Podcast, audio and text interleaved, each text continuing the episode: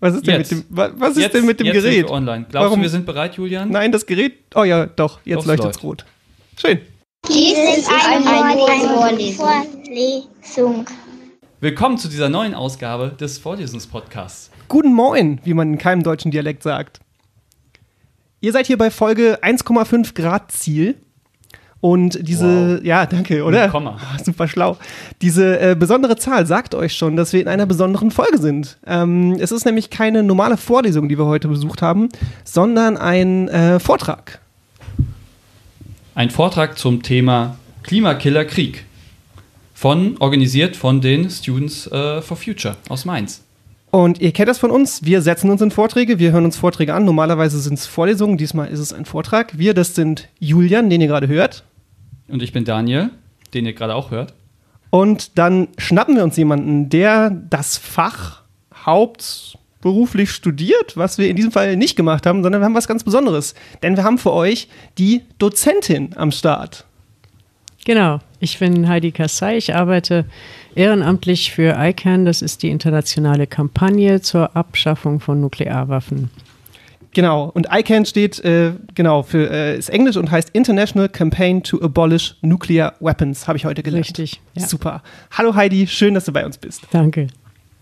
Genau, wir wollen dich noch mal ein bisschen äh, näher kennenlernen. Du hast ja schon deinen Namen vorgestellt. Und ähm, warum ist denn die ICANN oder was machst du überhaupt bei ICANN? Warum macht das dich zu einem Experten auf diesem Gebiet zu sprechen? Also wir sind ja äh, so aufgestellt, dass wir uns ähm, erstmal selber schulen für dieses Thema und wir, wir sind Campaigner und Campaignerinnen, die auf, ähm, auf der Ebene von Zivilgesellschaft, aber auch in politischen Gremien oder ähm, auch mit Regierungen versuchen, unser Thema voranzubringen. Also es geht ja darum, Atomwaffen abzuschaffen, beziehungsweise ähm, den Verbotsvertrag, Ja. für den wir äh, 2017 den Friedensnobelpreis bekommen haben, in Gang zu bringen. Der ist ja jetzt noch nicht ratifiziert. Das heißt, alle Campaigner auf der ganzen Welt versuchen, ihre Länder dazu zu bringen, dass sie den Verbotsvertrag ratifizieren. Und ich eben dann jetzt auch hier in Deutschland. Wie kann man sich das vorstellen? Seid ihr ein Verein? Trefft ihr euch dann mal zu Vereinstreffen oder einfach so zu Gruppentreffen oder läuft das sehr dezentral ab? Also wir, wir sind ein Verein und jeder äh, wählt sich sozusagen in, in die Arbeitsgruppe, wo er sich beheimatet fühlt. Wir machen Bildungsarbeit, wir machen politische Arbeit, wir machen Öffentlichkeitsarbeit und äh, verschiedene Sachen. Und in den Bereichen sind wir dann eben auch vernetzt miteinander und äh, haben meistens über per E-Mail oder WhatsApp oder, oder Social Media ähm, haben wir dann unsere Kanäle, wo wir miteinander kommunizieren. Das ist sehr modern. Ja, ist cool. Und wir Finde werden ja gut. vielleicht auch hören, wo, woher die ICANN kam und was, was so die, die Idee dahinter war. Und allein schon diese Kommunikationswege finde ich als sehr modern und hätte, hätte ich gar nicht zugetraut, dass so eine international agierende Organisation das, das so nutzt. Ja, klar. Ja, also es ist jetzt nicht so, es ist jetzt natürlich so, dass jedes Land irgendwie in ihrem Land bleibt. Mhm. Also wir haben natürlich auch eine europäische Dimension, wo die Leute sich dann auch irgendwie miteinander vernetzen. Aber im Grunde bin ich jetzt zum Beispiel eigentlich nur auf der nationalen Ebene unterwegs und Mhm. speziell für Rheinland-Pfalz einfach ähm, hier am Start. Okay, interessant. Ihr merkt schon, heute geht so richtig an die Substanz und ihr wisst, ich bin der, der die Substanz versucht rauszunehmen aus der Nummer. Und das mache ich heute, wie immer, mit der nicht klausurrelevanten Einstiegsfrage. Vielen Dank. Aber ein bisschen Substanz habe ich versehentlich reingepackt. Äh, und zwar, weil wir ja über ähm, das Thema Atomwaffen, aber auch über das Thema Klima reden, ähm, im Zusammenhang mit Heidis Vortrag, wollte ich euch mal fragen, was ist denn eine einfache Maßnahme, die ihr schon durchgesetzt habt, um was gegen den Klimawandel zu tun? Das darf auch gerne im ganz, ganz Kleinen sein, aber sowas, wo ich jetzt, wenn ich das höre, sagen könnte, ich gehe morgen raus und mache das auch. Habt ihr da eine Idee? Ähm, vegetarisch essen. Jo, Vegan essen. Okay, noch einen draufsetzen. Sehr gut, ja, klar. Ähm, Fleischproduktion ist natürlich was, was eine Menge CO2 in die Luft bläst und deswegen hilft das auf jeden Fall. Ich habe mir noch überlegt, ähm, was ich ganz viel mache, ist, ich versuche halt mega viel öffentliche zu fahren. Also ich habe gar kein Auto. Ähm, ich versuche auch bewusst weniger zu fliegen und und das will ich auch dazu sagen, ich verstehe auch, wenn man mal aus irgendeinem Grund fliegen muss oder wenn man, ich verstehe auch sogar, wenn man in Urlaub fliegt, aber es gibt, auch wenn es nicht perfekt ist, die Möglichkeit, Flüge zu kompensieren, was ich äh, seit zwei Jahren jetzt mache. Über Atmosphäre mache ich das, aber es gibt verschiedene Anbieter, einfach mal googeln, Flugkompensation und äh, diese Organisationen unterstützen, also da gibt man dann quasi ein bisschen mehr Geld für seinen Flug obendrauf. Man kann sagen, ich fliege von Deutschland nach weiß ich nicht, Thailand, ähm, und dann sagen, berechnen die äh, auch mit welchem Flieger und Mhm. wann und so und dann Mhm. berechnen die, ähm, wie viel CO2 das verbläst und ähm, schlagen einem eine Summe vor, die man quasi an diese Organisation spendet, in Anführungsstrichen, und damit unterstützen die dann ein klimatisch sinnvolles Projekt, Bäume pflanzen und Co. Das ist was, wenn man sich leisten kann, was natürlich auch immer so eine Frage ist, ähm, was man Zur aber Not sehr einfach tun kann. Oder man macht es wie du und fliegt nicht. Wie ich, ja. Äh, wollte ich jetzt nicht so groß an die Glocke hin, aber gut, dass du es sagst. Ja, ich, ich darf dich loben. Du darfst dich nur nicht Ähm, selber loben. Ja, das ist ja wirklich eine nicht klausurrelevante Einstiegsfrage, weil das ist ja lebensrelevant. Könnte man so ja sagen. unglaublich, ey. Und wir sollten einfach aufhören, auch in unseren Kellern irgendwie kleine Nuklearbomben zu bauen. Das natürlich zu dem Thema. Du willst schon Auch in keine Richtung, gute Idee. Du willst in Richtung Vortrag, ne? Ich merk's. Ja. Du drückst so ein Ja, bisschen, dann äh, hol uns doch mal rein. Hol, sag uns doch mal die Basics. Ich bin für die Basics verantwortlich und wir waren diesmal am Ende des Campus. Wow, ja. Also am, am dunklen Ende. ich, ich, ich, als ich das gesehen habe, dachte ich, als ich die Leute gesehen habe, dachte ich, das sind ja doch schon ganz schön viele, die den weiten Weg gefunden haben, weil das sind wirklich Gebäude, die kennt man normalerweise nicht. Die äh, liegen ganz am Ende. Heißen, wir. heißen Kreuzbauten, sind sehr alt. Da sind Physiker, Informatiker und so weiter untergebracht.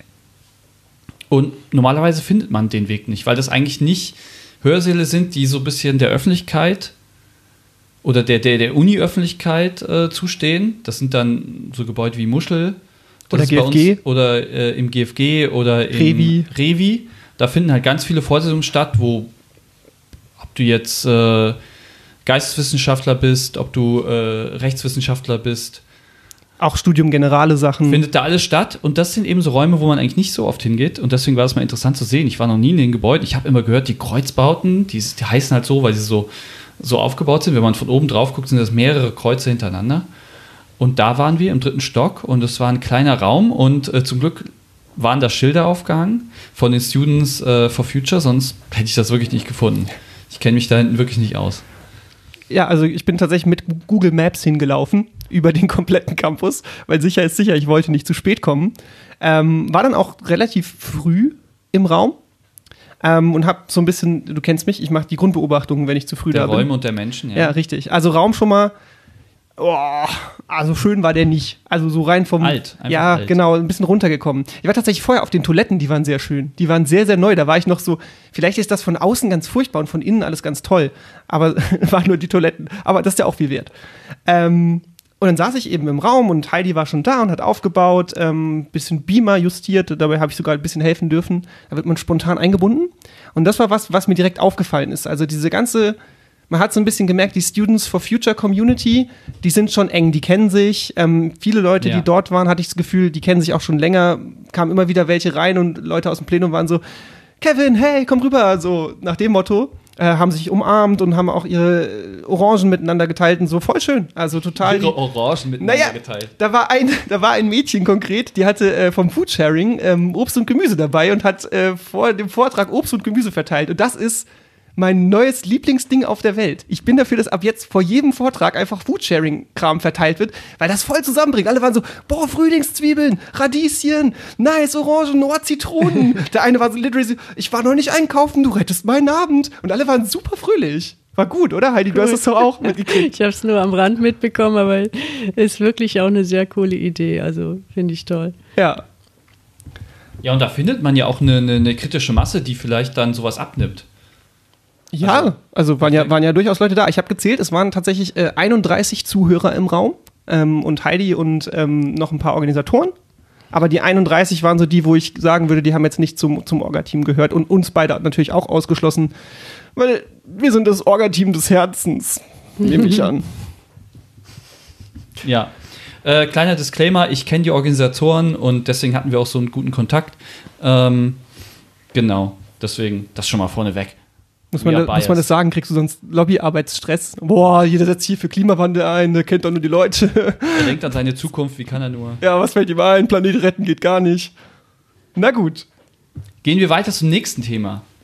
Denn wie stehen wir eigentlich zu diesem Thema? Was ist in unserer Kindheit passiert, was uns vielleicht darauf vorbereitet hat, auf diese eine Vorlesung zu gehen oder in diesen einen Vortrag? Was ist bei dir so los? Oder bei euch so? Ja, also Heidi, auch für dich, ne, du darfst da jetzt gerne was zu sagen, weil wir konfrontieren jetzt einfach mal. Ähm, meine Sachen sind so sehr auf äh, Klima bezogen und ähm, ich auch da ein Disclaimer, ich schäme mich ein bisschen, das zu sagen, weil es nicht unbedingt meine Meinung. Ich, wie stehe ich zum Thema? Ich finde das mega wichtig. Ich finde das das Wichtigste, was wir aktuell machen können, dass wir es endlich irgendwie hinkriegen, dass es da eine Wende gibt im Bewusstsein, im Denken und vor allem auch in der Politik und im Handeln. Ähm, dass wir in Richtung Erhaltung dieses Planeten arbeiten. So offensichtlich, warum muss man es sagen? Ähm, genau, aber ich habe äh, Sachen mitgebracht, die ich immer wieder höre, wenn äh, an Vorurteilen, wenn ich sage, dass ich für Fridays for Future und alles, was so dranhängt, bin. Und eine Sache, die man immer wieder hört, ist Deutschland. Vorurteile kommen erst. Ach, Vorurteile kommen erst. Ja, ich habe, wie stehe ich zum Thema? Finde ich super. So, Ende. So stehe ich zum Thema. Danke. Ja. Und du? Also, äh, was ich noch dazu sagen wollte, ich äh, war schon früh gegen Krieg. Fand ich eigentlich einfach schon als, als kleiner Junge schlecht und auch, ähm, ich war ja schon dagegen, als es noch uncool war, dagegen zu sein. Hot Take, Krieg schlecht. Nein. Ähm, wie stehe ich dazu? Also, ähm, wenn man das jetzt ein bisschen so Krieg und wieder das mit dem Klima zusammenbringt, ähm, ich habe das irgendwie schon früh wahrgenommen, dass es ein Problem ist und bin jetzt schon seit, weiß nicht, seit acht, neun Jahren Vegetarier. Ähm, und das ist ja so ein bisschen, was das unterstützt und auch ähm, diese, diese Verteilungskämpfe, die halt durch Rohstoffknappheit dann entstehen und die dann in Krieg münden, was dann wieder, es ist ein und dieselbe, oder es sind zwei Seiten einer Medaille, so ein bisschen Krieg und äh, Klima und ähm, das war ja auch ein bisschen dein Punkt, der am Ende so ein bisschen rauskam. Ähm, aber wie, was ist so dein Zugang? Also klar, du arbeitest für ICANN, aber was hat dich damals vielleicht bewogen, zu ICANN zu gehen oder das zu machen? Ähm, ja, also ich, ich habe äh, ja immer mit Friedensthemen zu tun gehabt. Ich bin auch jemand, die versucht, äh, diese globalen Themen mit meinem persönlichen Leben zusammenzubringen. Also mh, ich glaube, dass Frieden auch auf globaler Ebene nur geht, wenn einzelne Menschen wirklich befriedet sind mit sich und wenn, wenn diese äh, persönliche Mitarbeit am Frieden nicht stattfindet, dann, dann wird es auf gesellschaftlicher Ebene sich irgendwie auch zeigen. Also viele Individuen formen eine Gesellschaft und viele Mhm. Gesellschaften bieten entweder die Atmosphäre der Kooperation oder die Atmosphäre des Krieges. Und deswegen, es hat mich schon immer interessiert, wie ist der Zusammenhang von persönlichem Friedenszustand und Auswirkungen auf gesellschaftlicher Ebene.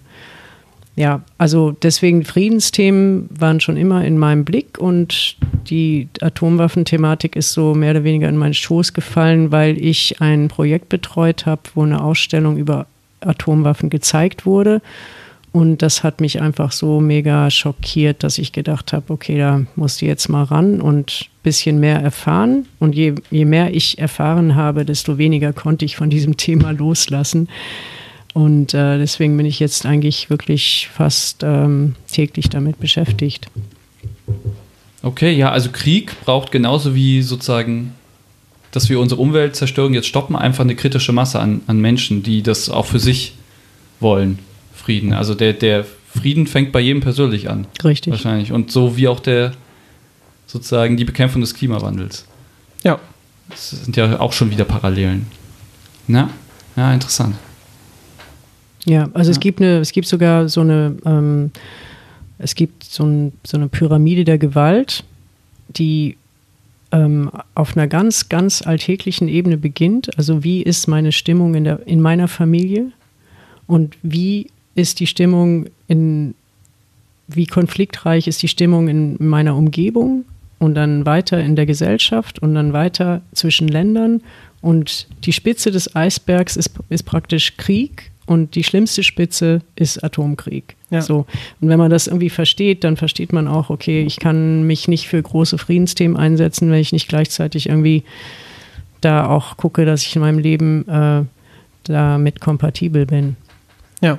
Und das ist ja beim Klimawandel, wie du gesagt hast, genau das Gleiche, ja. Also ich kann, ich kann jetzt nicht immer irgendwelche äh, schlauen Sprüche über Klimawandel loswerden, wenn ich nicht bereit bin, die Plastiktüten wegzulassen oder ähm, wirklich regionales Obst und Gemüse zu kaufen und solche Dinge, dann, dann glaubt mir irgendwann keiner mehr. Ja. Das ist tatsächlich die flüssige Überleitung in das Vorurteil, was ich vorhin schon mal äh, irgendwie anbringen wollte. Wir wollen auch über unsere Vorurteile sprechen.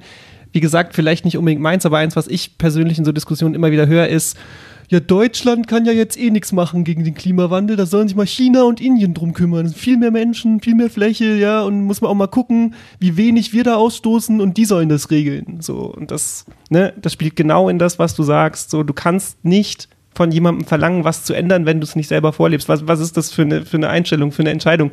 Ähm, das würde, glaube ich, in seinem, in seinem privaten Umfeld oder im privaten Umfeld sind Leute noch eher bereit, das einzusehen, wenn man zum Beispiel sagt, klar, eine Mutter muss ihrem Kind vorleben oder ein Vater, wie es sein soll. Und nur dann kann es funktionieren, dass das Kind diese Handlungsweisen auch wirklich übernimmt. Wenn du immer zu deinem Kind sagst, hey, Finger weg vom Smartphone, aber bist selber die ganze Zeit nur am Smartphone, dann wird es das nicht weglegen. Ja. Und das ist doch genau das gleiche Thema. Ja, genau. Ja. Und bei, ähm, ich weiß nicht, ob das jetzt schon zu vorgegriffen ist, aber ähm, wenn man jetzt mal beobachtet, was Atomwaffen, wie, wie, also wie diese Staaten sich mit diesen Waffen verhalten, nämlich dass die Macht ausüben gegenüber anderen Ländern, also dass sie sich auch überlegen fühlen und ähm, überlegen im Sinne, ich kann dich totschlagen und du kannst nichts dagegen tun. Äh, also diese Art zu denken schon allein absolut krank ist und, und komplett das absolute Gegenteil von, von Frieden. Ähm, da, da kann man irgendwie eigentlich gar nichts mehr dazu sagen, oder? Ja. Mhm.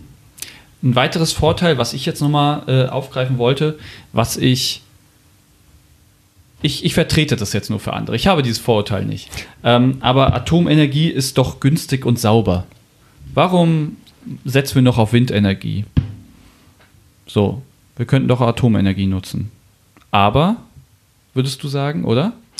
Ja, man, man, man denkt da, glaube ich, viel zu kurz bei Atomenergie, weil man immer nur vielleicht den, den Atomreaktor anguckt und sagt, guck mal, da kommt jetzt der Strom ganz sauber und in unsere Steckdose und passiert auch nichts, aber es ist ja, es fängt ja ganz woanders an.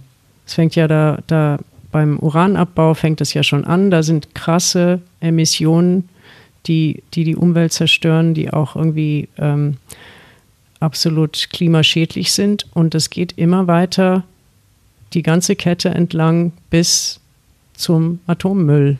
Und alle diese, alle mhm. diese Bereiche von, von Uranabbau bis, zu den, bis zum Atommüll, dazwischen ist dann Atomfabrik, Wiederaufbereitungsanlage, Atomwaffen und dergleichen.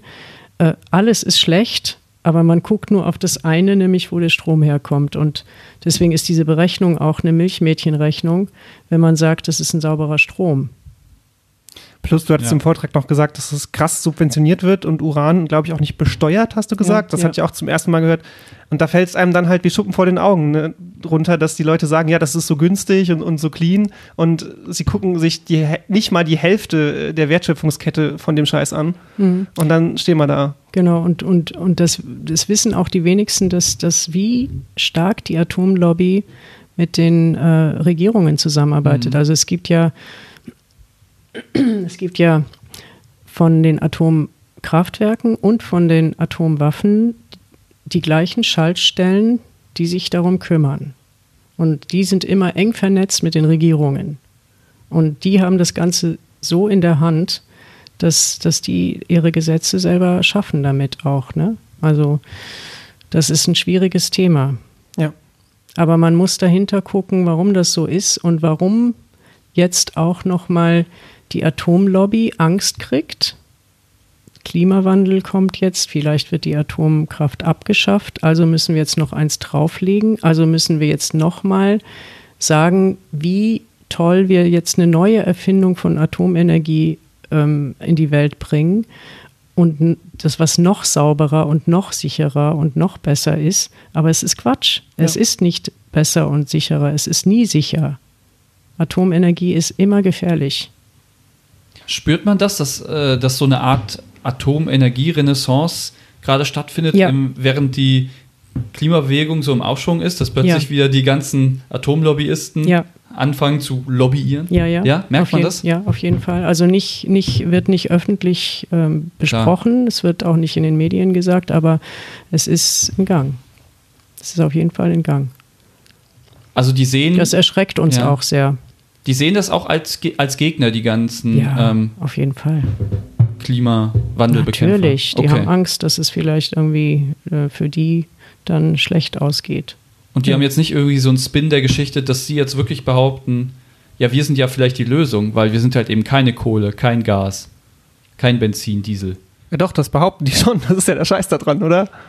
Ne, die, die behaupten eben, dass sie, die, äh, dass sie eine saubere Energie sind. Genau, das, das ist ja genau, was Genau. Heidi sagt, was man immer wieder hört. dass sie ne? sich ja halt die praktisch anbiedern könnten an die Klimawandel-Gegner und die das bekämpfen wollen, dass sie sagen, hey, wir sind eine saubere Alternative. Aber Ja. das machen die nicht. Die sehen die schon. Natürlich, das sind die Argumente, die sie bringen. Auch, Ganz okay. klar, auf jeden Fall. Aber und, und äh, wir haben natürlich auch, ähm, also ich habe jetzt auch, es gibt natürlich Länder, die sehr, sehr stark darunter leiden, dass äh, ähm, durch den Kohleabbau ähm, Luftverschmutzung und, und so weiter so ansteigt und dass auch Städte umgesiedelt werden, dass die sich natürlich fragen, ja, ist es nicht doch besser im Vergleich dann Atomkraftwerke zu haben? Mhm. wie Polen oder so.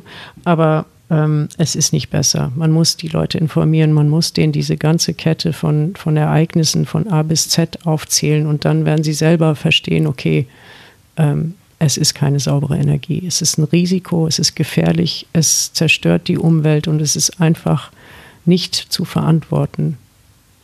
Und auch ein Wegbereiter hin zu theoretisch einer Bombe. Genau. Also kann sein, wenn man das als Staat ausnutzt. Ähm, ja, gehen wir mal direkt in die Vorlesung rein, oder? Sehr gerne. Da darf man feststellen, dass wir, oh, ich war so glücklich. Äh, Ich sage es jetzt wirklich nicht nur, weil Heidi hier sitzt. Ich würde es auch sagen, wenn es anders wäre. Aber das Foliendesign, ich weiß nicht, ob du die PowerPoint gemacht hast, aber Foliendesign, muah. ich ärgere mich hier sehr oft über hässliche Dozentenfolien. Und ihr hattet sehr schöne Grafiken, ihr hattet sehr schöne Layouts, ihr habt Sachen richtig beschriftet, ihr habt Farben, wenn ihr sie verwendet habt, sinnvoll verwendet, um zum Beispiel auf einer Karte zu markieren, wo was ist. Und dann hat ihr die Legende entsprechend die gleiche Farbe. Ich habe innerlich gejubelt. Okay. Das Stimmiges ist- Foliendesign findet man an der Uni nicht häufig. Okay, das ist gut. Also das ist, das ist ein Foliendesign, das kommt von unserem ICANN-Büro ähm, in Berlin und die haben das designt und natürlich nutzen wir das als Campaigner und machen nicht immer die Arbeit von, von null wieder Mhm. für unsere Vorträge nochmal. Also Grüße an der Stelle ans, äh, an die Foliendesigner im ICANN-Büro Berlin. Gut gemacht, Leute. Sind das richtig Designer oder also weißt du, wie das abläuft da? Oder ist es einfach nur einer, der sehr gut Folien machen kann? Gibt es ja auch Ja, das, reicht, das reicht mir völlig. Ich glaube schon, ja. Es gibt Leute, die sehr gut Folien machen Ah, okay, können. ja. Ja. PowerPoint ist eine Welt für sich, ja. Ja, ähm, du warst zu früh. Wie äh, kommt in letzter Zeit irgendwie öfters vor? Weißt du nicht, wo das herkommt? Ey, fleißig, ich bin einfach ein engagierter junger Mann. Ähm, ich war mal wieder zu spät und das, äh, die akademische Viertelstunde hat mich äh, gerettet. Ich wollte ja noch mein Aufnahmeequipment mitnehmen. Dann hatte ich nur mein Basic-Equipment dabei, habe aber dann versucht, den, oder ich habe es auch gemacht. Ich muss mir mal gucken, wie die, wie die Tonqualität ist. Wenn ihr Glück habt, können wir das auch noch veröffentlichen. Mal gucken, wie das aussieht. Ähm, aber ja, die äh, Uni hat mich gerettet, weil sie so funktioniert, wie sie funktioniert, dass alles halt eine Viertelstunde später anfängt. Wir haben uns das eigentlich gedacht, weil der Raum so schwer zu finden Ja. war. Und deswegen Ja. haben wir gedacht, wir müssen noch ein bisschen Zeitpuffer reinschmeißen. Und das war ja dein Glück. Ich bin dann. auch ein bisschen umgeirrt und es gibt auch tatsächlich keinen Bus, der in der Nähe hält. Man muss sowieso erst mal eine Viertelstunde laufen. Ja, ich habe auch, gibt's nicht mehr hier. Äh, Ja. Friedrich von Pfeifferweg gab's doch mal. Gibt's das nicht mehr? Ist jetzt nicht wichtig. Doch, natürlich, da bin ich ausgestiegen. Ah, aber es immer doch. noch. Aber ich musste immer noch Na gut, lange laufen. okay. Es ist ein sehr großer Campus, falls ihr es nicht kennt, falls ihr hier nicht studiert. Man kann schon fast 20 Minuten von einem Ende zum anderen laufen. Ja, bestimmt. Mehr sogar. Okay, aber ähm, richtig los ging's dann, ähm, dass Heidi uns erstmal quasi auf den Stand gebracht hat, was die ICANN überhaupt macht, ähm, was ihr Hauptziel ist. Kannst du dazu vielleicht nochmal kurz was sagen? Also wir sind, wir sind eigentlich ähm, seit 2007, al- wie- als, als ICANN gegründet wurde, haben wir sehr stark versucht, das Ziel zu verfolgen, einen Verbotsvertrag in die Welt zu bringen. Und das war eine sehr, sehr anstrengende Arbeit, weil eben die Atomwaffenstaaten das boykottiert haben und immer alle Verhandlungen in der UN nicht weitergegangen sind, sind einfach nicht weitergegangen, weil die Atomwaffenstaaten ihre Macht ausgenutzt haben. Obwohl es nur neun sind, aber trotzdem. Neun sehr einflussreiche und machtvolle, ja. Ja, ja. genau. Und ähm, diesen Atomwaffenverbotsvertrag, den gibt es jetzt, theoretisch. Aber der ist noch nicht so ganz durch. Ratifiziert der, nennt ihr das, ne? Der ist von der UN verabschiedet worden mhm. 2017 und der normale Gang ist bei Verträgen, man muss 50 Länder ratifizieren lassen, dann tritt er in Kraft. Und diese, dieser Ratifizierungsprozess, der läuft seit 2017. Es haben, manche Länder haben sofort unterschrieben, wie der Vatikan oder Thailand oder das sind halt Länder, die müssen sich nicht groß absprechen. Also ja. der Vatikan muss sich mit niemandem absprechen. Ja. Ähm, aber Thailand ist auch Safe ein Land, ja. was, was äh, ne, also da, da, da kann einer unterschreiben, dann ist gut. Aber es gibt eben viele Länder, die können das nicht so einfach. Die müssen wirklich ähm, in einer größeren Regierungskoalition müssen die alle Stimmen dafür kriegen. Ja. Und deswegen geht das in manchen Ländern einfach nicht so schnell. Aber die ganze, der ganze globale Süden ist praktisch hinter uns und der globale Norden ähm, ein bisschen sperrig. Ja. Äh, vielleicht nochmal für die Leute, die sich nicht so gut auskennen, der globale Süden ist das, was man früher äh, oft bezeichnet hat als äh, Entwicklungs- und Schwellenländer. Und äh, der globale Norden äh, sind die Industrienationen. Also wenn ihr das hier hört und versteht, könnt ihr davon ausgehen, dass das Land, in dem ihr lebt, ziemlich arschig unterwegs ist und dem Ganzen nicht zustimmt, ähm, weil wir hier auch... Äh, Obwohl, ich glaube, die Schweiz... Die Schweiz hat sowieso ist hat ein neutrales Land, aber ja. was, ein, was ein richtiges Abkammerland ähm, war, und immer noch ist, ist Österreich. Also die okay. haben, die haben ähm, den Verbotsvertrag ratifiziert. Oh, nice. Und die haben auch keine Atomkraftwerke. Die haben ein Atomkraftwerk gebaut. Das ist aber nie ans Netz gegangen. Und äh, das wird jetzt museal immer demonstriert für Leute, die über Atomkraft sich informieren wollen. Und das ist einfach ein, ja, eigentlich ein Vorzeigeland, also in der Beziehung. Und die haben das auch in ihrem Gesetz verankert, dass äh, Kernenergie und auch Atomwaffen in diesem Land nicht, nicht passieren dürfen und auch nicht gelagert werden dürfen. Ein spannendes Ding ist ja, dass wir mittlerweile in Europa so vernetzt sind, jetzt auch unsere Stromnetze sind vernetzt, ähm, dass sich Deutschland irgendwie die ganze Zeit irgendwas abschalten kann, ob es Kohle ist, ob es ähm, ein Atomkraftwerk ist, aber so in Polen, in, in der Türkei, äh, in der Türkei wollte ich sagen, das stimmt nicht, äh, in Frankreich an der Grenze, da stehen da halt die ganzen Meiler und ähm, beliefern uns. Beliefern uns sozusagen, schieben den Strom einfach über die Strecke, aber wir können so sagen, wir haben halt jetzt schon ein paar, haben den äh, Atomausstieg beschlossen und steigen jetzt langsam aus. Aber in Wirklichkeit, und es macht ja auch wirklich keinen Unterschied, wenn da mal was passiert, wo soll der Atommüll hin? All diese Fragen sind ja auch da. Und das muss dann europäisch geklärt werden, nicht einfach nur jedes Land für sich. Deswegen, ja. klar, gut, dass die Länder vorangehen. Und gut, dass Deutschland das behaupten kann, so langsam auszusteigen. also, also was, was in diesem Verbot jetzt nicht vorkommt, ist die Frage der Atomenergie. Das ist da nicht drin. Das ist nicht drin. Also, aber das wäre schon ähm, auf die Dauer eigentlich ein Punkt, der, der äh, die Folge wäre. Weil wenn man mit der gleichen Technologie Atombomben bauen kann, dann, dann müsste irgendwann auch diese Atomkraft verschwinden, damit diese Möglichkeit nicht da ist. Also das sei nochmal ganz deutlich gesagt, und das kam auch in deinem Vortrag sehr gut rüber. Atomkraftwerke, die eigentlich für Atomenergie zuständig sind, nutzen die gleiche Technologie, beziehungsweise sind eigentlich die Basis, auf der man Atomwaffen erst bauen kann. Richtig. Das heißt, wer kein Atomkraftwerk hat, mhm. der wird auch keine Atombombe bekommen. So ist es. Das fand ich total, das fand ich zum Beispiel auch total augenöffnend und was, was ich nicht wusste. Also ich war auch vorher schon gegen Atomenergie nach Fukushima oder auch Tschernobyl noch früher, was man ja auch schon kannte, auch wenn man es wir wir es nicht in unserer Lebenszeit erlebt haben, ähm, fand ich einfach das Risiko zu hoch, dass mal was schief geht. Und jetzt mit diesem krassen Augenöffner nochmal verstehe ich langsam nicht mehr, wie man dafür sein kann. Und auch da, du hast ja vorhin schon mal gesagt, Leute, die einem sagen, das ist so eine, so eine cleane Form von Energie und so, unabhängig davon, dass das nicht mal stimmt. Allein, dass das diese Möglichkeiten eröffnet, müsste doch Grund genug sein für jeden auf Frieden bedachten Menschen, dass man dagegen ist. Ja, und dass man auf jeden Fall ähm, alternative Energieformen sucht. Also wenn man wirklich friedlich ähm, eine friedliche Welt aufbauen will, muss man sich dafür entscheiden, die Energie darf nicht dieses Risiko bergen. Also es muss äh, von einer natürlichen Quelle kommen. Und wo du gerade auch friedliche Welt sagst, ähm, wir müssen mal kurz in die Hände klatschen und vielleicht auch für die Zuschauer markieren, dass die ICANN auch wirklich nicht irgendwer ist, irgendeine Oh, Organisation, Ja, jetzt. ähm, sondern 2017, als dann dieser Atomwaffenverbotsvertrag ähm, in der UN verabschiedet worden ist, habt ihr dafür den Friedensnobelpreis erhalten. Richtig. Ja, das war ein super großer Moment. Äh, keiner hat es erwartet. Und wir waren absolut ähm, geflasht davon, von dieser Nachricht.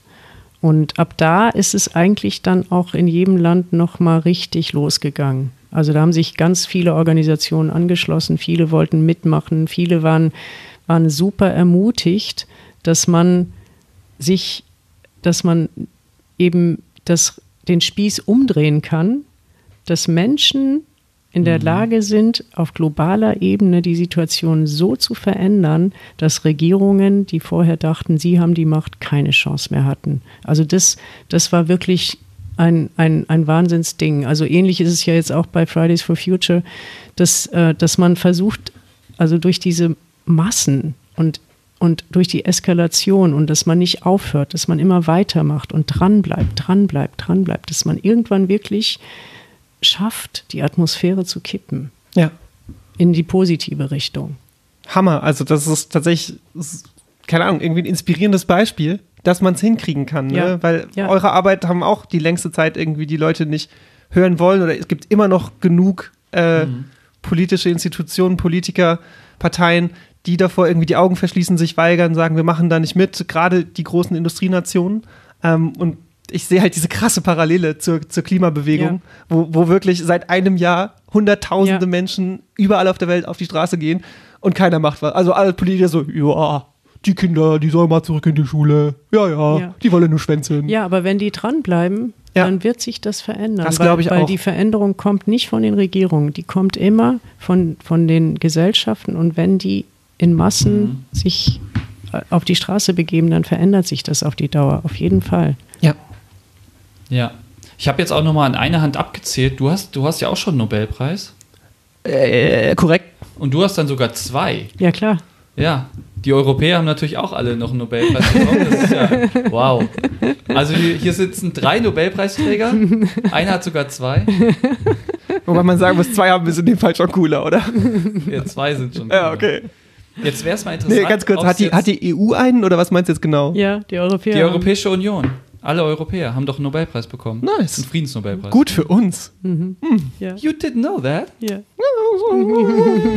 Wusste ich. Du hast Ja, dich nicht gefeiert, aber das kannst du ja auch nach. Ja, ich denke auch. Party bei mir. Heute Abend. Komm vorbei. Nee, äh, wo ihr auf jeden Fall vorbeikommen solltet, ist am Freitag zum Klimastreik. Ist klar. 17. Januar, um das vielleicht nochmal. Oder an jeden anderen Freitag. Zum Klimastreik. Deswegen machen wir ja diese Spezialfolge, Das weil wir so ein bisschen drauf aufmerksam Das machen wollen. stimmt. Und weil das auch ein super wichtiges Thema ist, generell. Wie hängt das denn dann zusammen? Also wieso reden wir denn jetzt viel über Atomwaffen, aber auch gleichzeitig über Klimawandel? Fragst du mich das, weil du guckst mich so Ja, an? unter anderem frage ich, ich teste auch, ob du auf, ich nehme an, Heidi weiß es, es war ihr Vortrag. Ähm, aber ich prüfe dich so ein bisschen.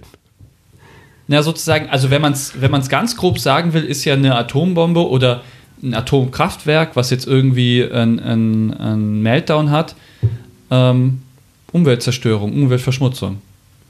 Wenn es dann nuklear verstrahlt wird, wenn man da nicht mehr leben kann ähm, und so weiter. Von daher, das ist die ganz simpelste Art von, wie es mit Klimaschutz oder mit Umweltverschmutzung zusammenhängt. Ja, also man, man muss es eigentlich noch drastischer ausdrücken, dass das Klima so krass verändert wird. Ähm, also das Ozonloch wird vergrößert, man, äh, die Sonnenstrahlung wird verringert, die Verdunklung findet statt, sodass ein nuklearer Winter entsteht. Ähm, es gibt extreme Hungersnöte, Dürren und es gibt einfach Massenbewegungen von Menschen, die versuchen, aus ihrer Not irgendwie eine andere Situation in einem anderen Land zu suchen. Also Klimawandel und Atomwaffen sind zwei Themen, die, die, ähm, die wirklich die dringlichsten sind. Und die muss man aber zusammen behandeln, weil das eine beeinflusst das andere. Wenn Atomwaffenmächte ihre Macht immer noch nutzen, um den anderen zu zeigen, wir sind die Stärksten und wir, wir, wir eliminieren euch, ähm, dann ist das der falsche Weg. Genauso wie wenn man ignoriert, dass Klimawandel auch dazu beiträgt, dass Konflikte sich verstärken. Und diese beiden Themen muss man einfach so zusammen behandeln, dass sie auch beide gelöst werden können. Auch wiederum von Menschen, von Gesellschaften und nicht nur von Regierungen. Mhm. Ein interessanter Fakt, den ich mal gelernt habe, ist, dass Atomkraftwerke, selbst wenn sie funktionieren und nichts irgendwie nach außen dringt, dass selbst die die Umwelt schädigen, indem sie, die leiten ja, die sind immer an Flüssen gebaut oder an, an, an großen Gewässern, weil sie leiten dann das Wasser rein, dadurch wird dann der Reaktor gekühlt und die warme, das warme Wasser fließt wieder ab. Und das ist halt schlecht für das Ökosystem, was in diesem Fluss lebt, weil sich plötzlich die Temperaturen dann erhöhen und dass zum Teil Kraftwerke auch abgeschaltet werden müssen, jetzt in so Jahrhundertsommern, die kommen durch die Klimaerwärmung, weil das Wasser einfach schon zu warm ist, um die Meiler zu kühlen. Ja. Und dadurch äh, sozusagen die Meiler nicht gekühlt werden, aber sozusagen dadurch, dass das Wasser nochmal erwärmt wird durch den Meiler, durch das Kühlwasser, was dann wieder zurückgepumpt wird in den Fluss, dass die Fische dann wieder sterben oder die Lebewesen in diesem Gewässer. Und das fand ich so einen ganz interessanten Effekt, Ja. wie das alles so zusammenhängt. Das ist hängt einfach alles zusammen. Genau. Und es ist auch, äh, es ist auch so, dass die sogar die, die anscheinend sicheren Atomkraftwerke, die, äh, die haben ja auch Emissionen. Also da wird auch Radioaktivität freigesetzt. Allein wenn man die Brennstäbe auswechselt, ja. Ja. Äh, jedes Mal muss man die Kuppe öffnen und jedes Mal strömt irrsinnig viel Radioaktivität raus und es, es, ist, es gibt ähm, große Schäden dadurch. Und das ignoriert die Mhm. Atomlobby, die dementiert das sogar. Aber es gibt genug Menschen, die das wirklich auch erforscht haben und in Studien festgehalten haben, was da passiert. Du hast ja im Vortrag auch angesprochen, dass es durchaus schwierig ist, zu diesen Themen überhaupt zu recherchieren, weil das relativ gut behütete Informationen sind, die man, wenn man nicht wie ihr organisiert ist, wo man auch sehr schwer rankommt. Und ähm, was ich auch total interessant oder augenöffnend fand, ist, dass du gesagt hast, dass die äh, Emissionen, die generell vom Militär verursacht werden, gar nicht genau benannt werden von den Militärstaaten. Die werden in den Klimaverhandlungen nicht berücksichtigt. Genau. Also das ist immer ausgeklammert. Obwohl das die, die größten ähm, Klimaschädlinge sind, diese ganzen Düsenflugzeuge und also wenn man jetzt nur mal allein, ich weiß nicht, ob, ob ihr das mitbekommen habt, aber Rammstein, also ist ja auch äh, nicht Ja. so weit von hier, das ist so, ein, so eine krasse Situation, was da passiert, wie viele Emissionen freigesetzt werden durch, durch das Militär, was allein auf dieser Basis da stattfindet. Ganz geschweige denn, was die überhaupt irgendwie in der Welt ausrichten über die Relaisstation in Rammstein. Ähm, aber die Emissionen, die werden nicht mitgezählt. Ja. Unglaublich, oder? Also, Und es wird auch immer Ja. regelmäßig werden, werden, das werden irrsinnig viele Mengen von, von, ähm, von ähm, äh, Kerosin über die Pfälzer Wälder äh, runtergelassen. Ja, einfach so. Es wird alles geduldet.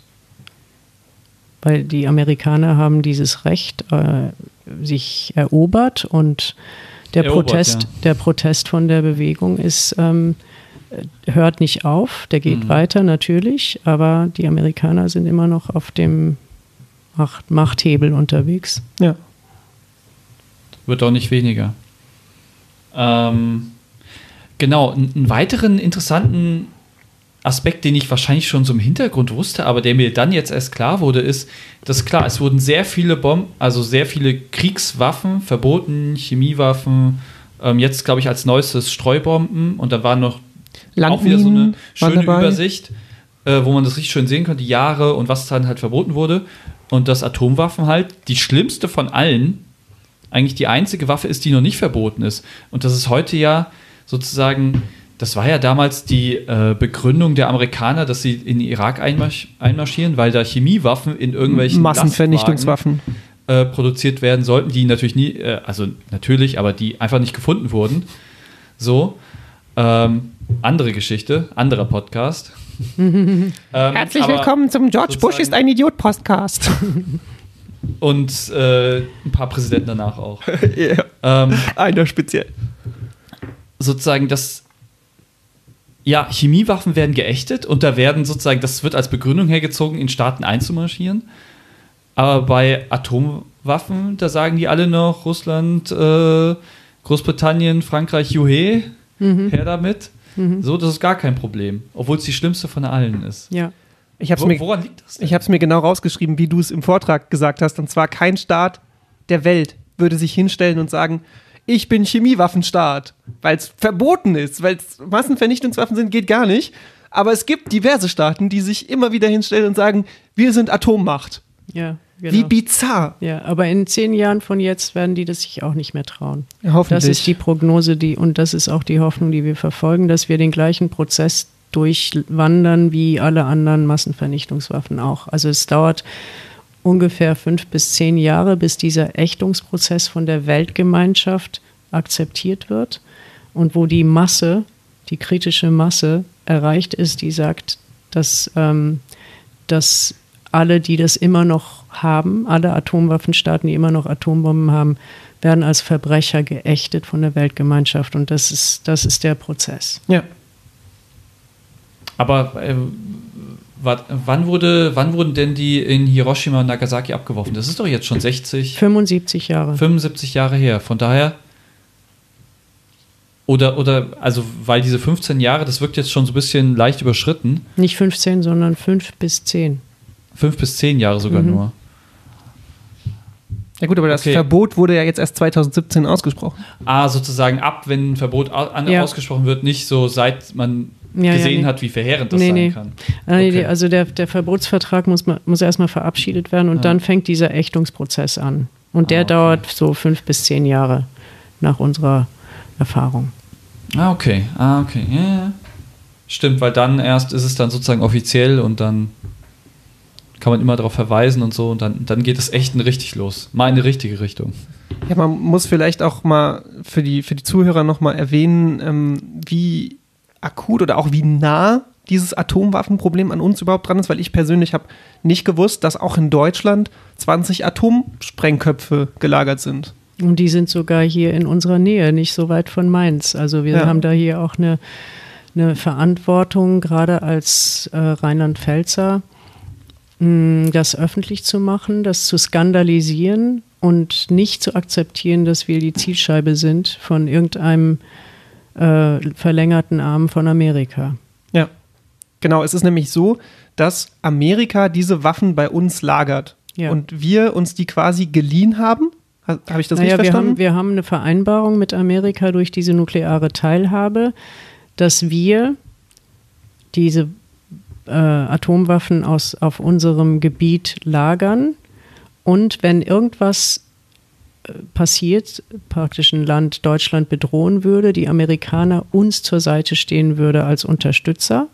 Im Gegenzug, wenn die Amerikaner jetzt sagen würden, wir wollen von, dieser Ort heißt Büchel, wo die lagern, wir wollen von Büchel aus ähm, Russland oder irgendein anderes Land angreifen, dann müssten deutsche Soldaten sich ins Flugzeug setzen und mit diesen Atombomben ins Ziel.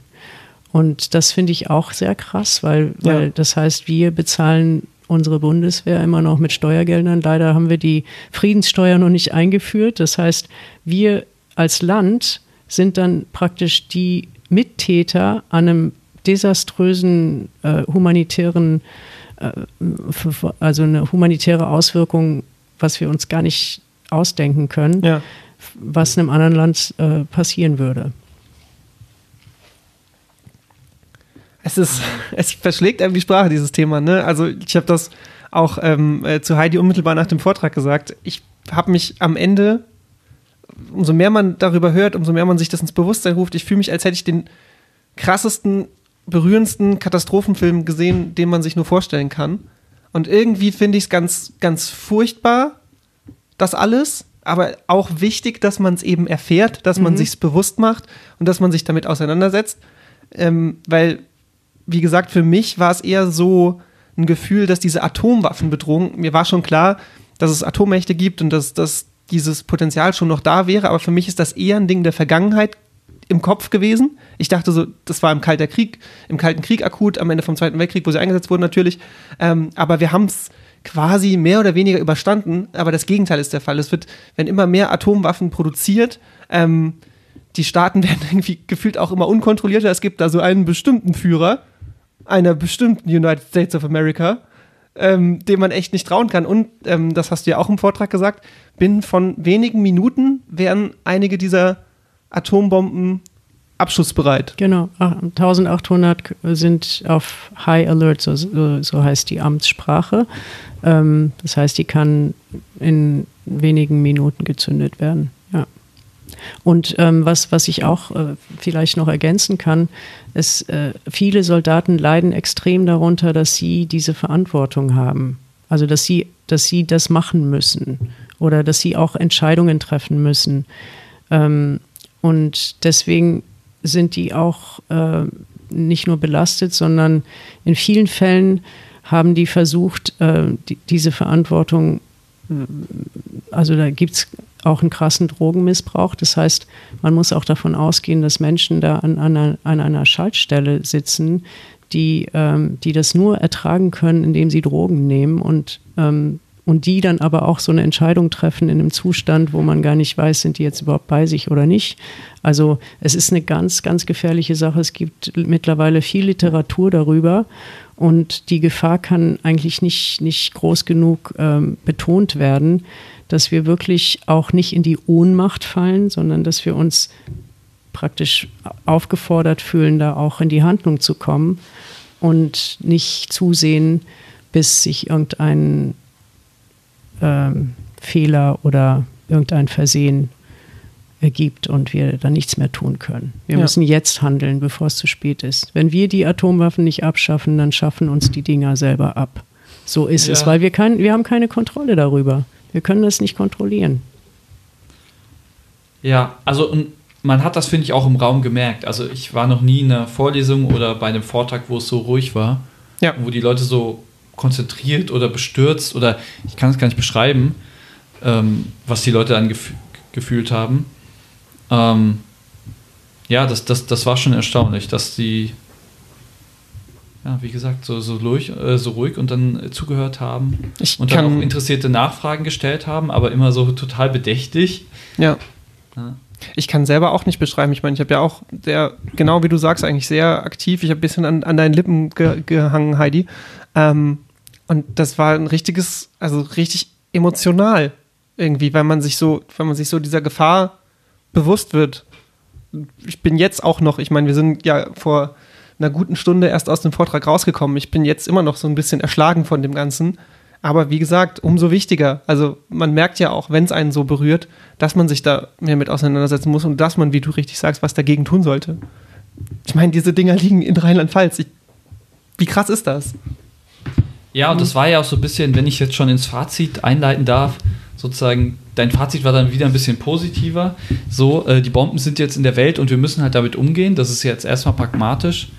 Aber dann geht es halt äh, weiter, sozusagen, dass man, ähm, und so war ja auch dieser Vortrag gestaltet, ähm, Klimakiller Krieg, so dass man das immer zusammendenken muss.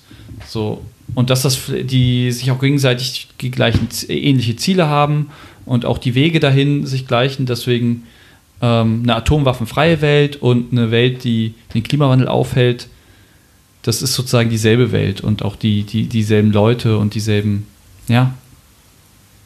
Es man ist derselbe sollte es Planet. Es ist derselbe Planet. die zwei größten Bedrohungen für diesen Planeten. Ähm, du hast auch das Beispiel der, der Weltuntergangsuhr genannt, die jetzt auf zwei Minuten vor zwölf steht, symbolisch, ähm, weil eben uns die Atomwaffen und der Klimawandel so akut bedrohen, dass es nicht mehr nur fünf vor zwölf ist, was früher das, was ja auch so das geflügelte Wort ist für, es ist alles ganz schlimm. Es ist verdammt nochmal zwei vor zwölf und wir müssen jetzt wirklich handeln. Ja, so ist es. Wir haben keine Zeit mehr zu verlieren. Ja. Und eine Lösung kann sein, die hast du gesagt, nicht in nationalen Grenzen denken. Und wie kann das einerseits beim Klimawandel sozusagen helfen, den zu bekämpfen, und wie kann das auch bei den Atomwaffen helfen, die ja, zu vertreiben, zu zerstören? Ja, ich denke, wenn man äh, diese nationalen Grenzen im Kopf überwindet und nicht ständig irgendwie denkt, man muss, man muss äh, sich verteidigen gegenüber dem anderen, man muss den anderen bedrohen, ähm, sondern mehr in die Kooperation reinkommen und gucken, wie können wir jetzt diese beiden Themen gut hinkriegen, wie können wir nukleare Abrüstung zusammenbringen mit, ähm, mit Sicherheit der Menschen, dass sie wirklich auch nicht unter diesem Klimawandel leiden. Wie kann man, äh, wie kann man einfach dieses, dieses, äh, den, den humanitären Aspekt auch von beiden zusammenbringen und in Kooperation statt Konfrontation kommen. Das ist eigentlich der Weg. Mhm. Genau, und ja, das ist ganz simpel gesagt, eine Atombombe macht nicht an der Grenze halt sozusagen. Wenn jetzt irgendwo in Rheinland-Pfalz äh, abgeworfen wird, weil die Russen sich vor den amerikanischen Atombomben fürchten, die da sind, dann trifft das halt auch Frankreich. Und Klimawandel, ja, wie gesagt, globaler Klimawandel ja, ich meine, auch, äh, auch, im zivilen Bereich, ähm, also Atomkraftwerke sind ja schon längst auch zu sowas, zu was äh, geworden wie eine Atombombe, wenn sie, äh, wenn, wenn, wenn da ein Unfall passiert. Also Fukushima ist eigentlich eine ständige, eine ständige, äh, also Atombombe, die praktisch nicht aufhört zu sein, ja. ja. Und ähm, das ist ja auch krass, wie, wie, wie das Land, wie das Land Japan das immer noch negiert die sagt, das, das, das ist alles okay. Das ist alles irgendwie kein Problem. Wir haben das im Griff. Die ja. haben gar nichts im Griff. Natürlich und die, nicht. Und die, und die verblenden auch ihre eigenen Leute. Und das ist, äh, das ist auch, mm, ich meine, das ist auch ein globales Problem, weil durch das Wasser wird es ja überall im Ganzen, also es wird ja überall wird hingetragen. Ja. Es wird durch, das, durch die Luft überall hingetragen. Es wird, es äh, macht ja auch jetzt vor Japans Küsten keinen Halt. Mhm. Ich denke, man kann es ganz, ganz einfach runterbrechen und sagen, wir brauchen Solidarität, wir brauchen Bewusstsein und wir brauchen Zusammenarbeit, weil das globale Probleme sind. Mhm. Probleme, die wir uns als, der wir uns als Spezies, als Menschheit so noch nicht stellen mussten oder vielleicht auch, wo wir es noch nicht geschafft haben, uns denen zu stellen. Und jetzt ist der Moment. Wir haben so viel Bass mit, mit Fridays for Future, ähm, mit, mit diese, diesem Problem, diesem neuen Problembewusstsein, diesem neuen Aktivismus, auch vor allem auch in der Jugend. Und ich glaube, wenn wir es jetzt nicht schaffen, so dann, dann ist es echt zu spät. Ich meine, hört man ja, ja immer wieder. Ja. Ähm, ich kann nur echt alle, die das hören, dazu aufrufen, geht auf die Straße, macht eure Stimme, also informiert euch und sorgt dafür, dass eure Stimme gehört wird.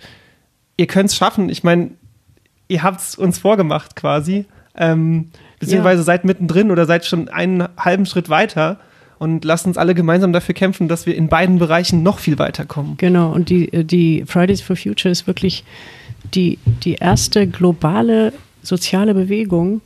Also es gab es ja noch nie. Ja. Noch nie haben sich Menschen auf dem ganzen Globus auf diesen Freitag ähm, vernetzen können und Forderungen gestellt. Und wirklich, ähm, also für mich ist es auch toll, dass zum ersten Mal diese jungen Leute äh, gehört werden wollen also man holt die auf die Bühne, man holt die in die Podien, man, man will, man interviewt die, man will wissen, was die denken. Das gab es ja auch noch nie. Ich meine, das ist ja schon mal ein Riesenschritt, dass ja. man diese Generation ernst nimmt und dass man sagt, hey, ihr seid ja unsere Zukunft, wir müssen jetzt mal mit euch zusammenkommen.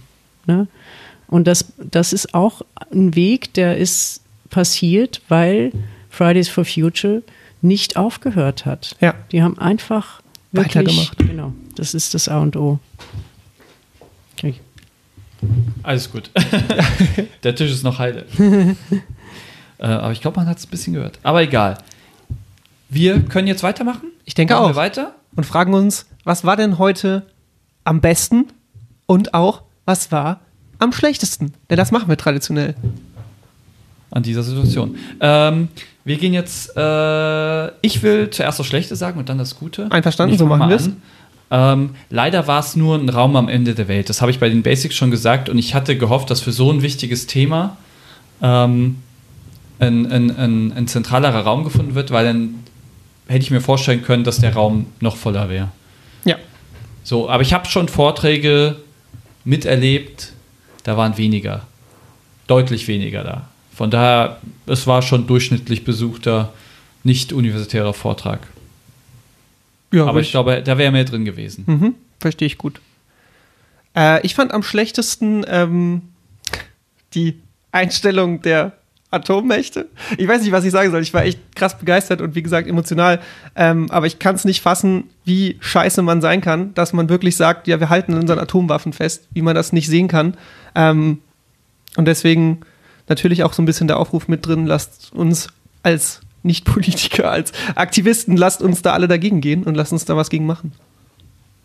Wir haben auch gleich was unterschrieben. Stimmt. Wir Ähm, haben gleich mitgemacht bei eurer Unterschriftenaktion.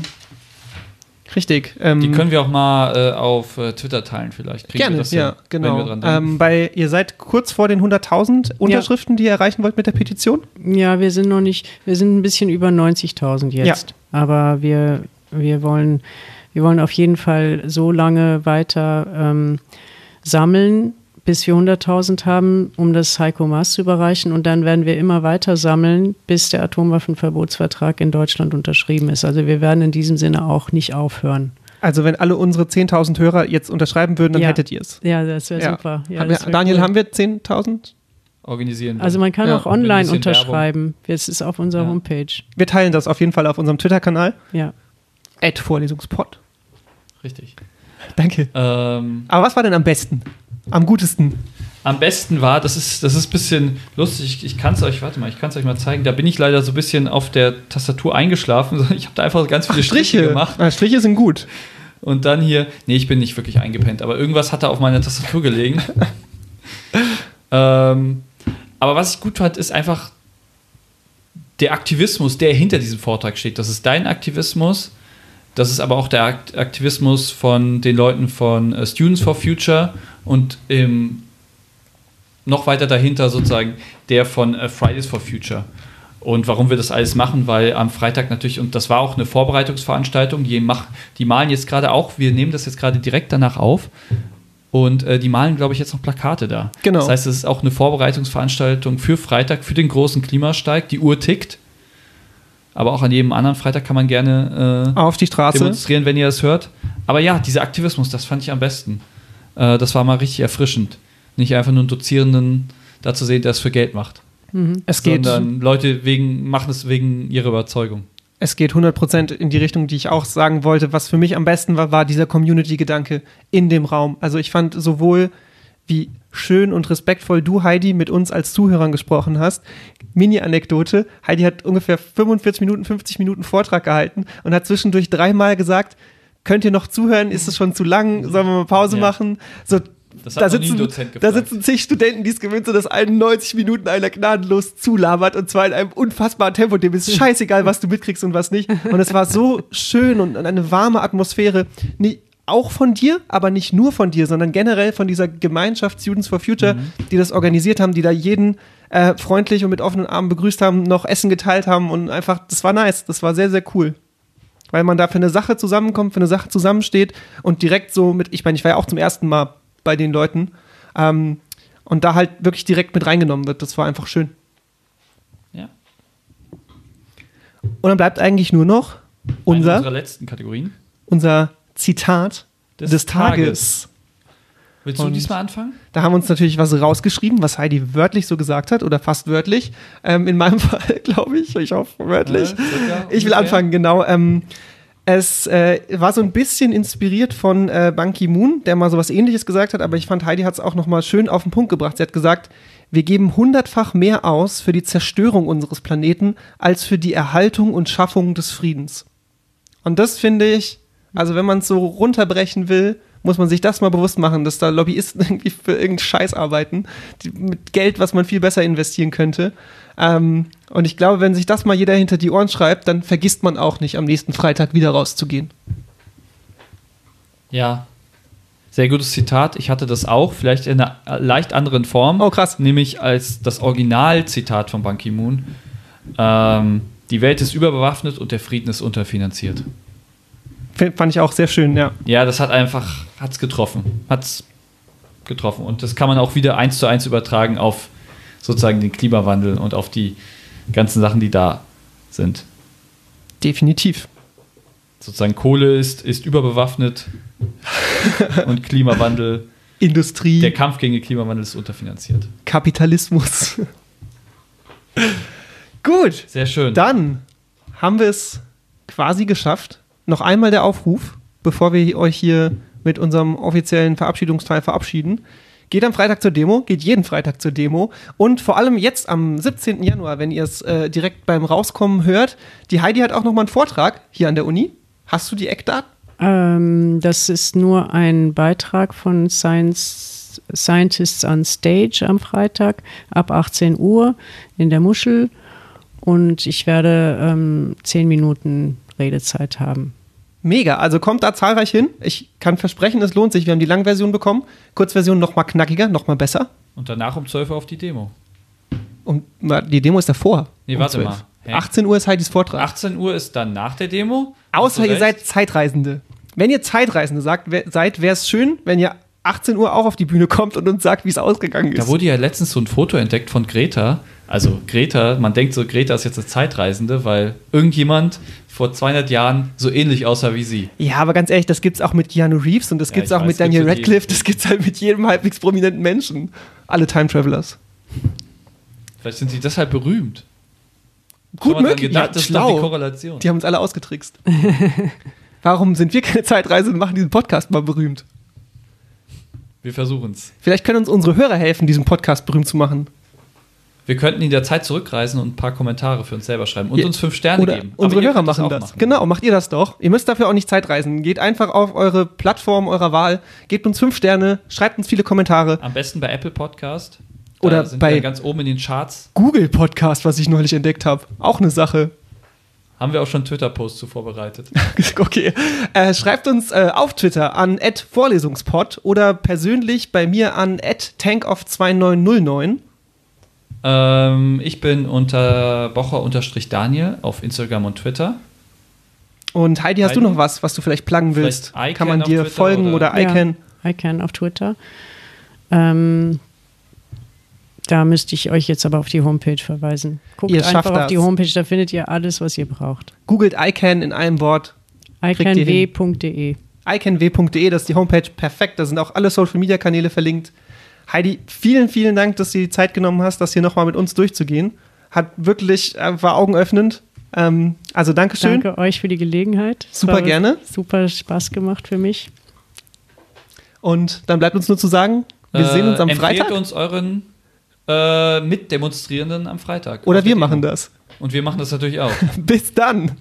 Tschüss. Ciao. Ciao.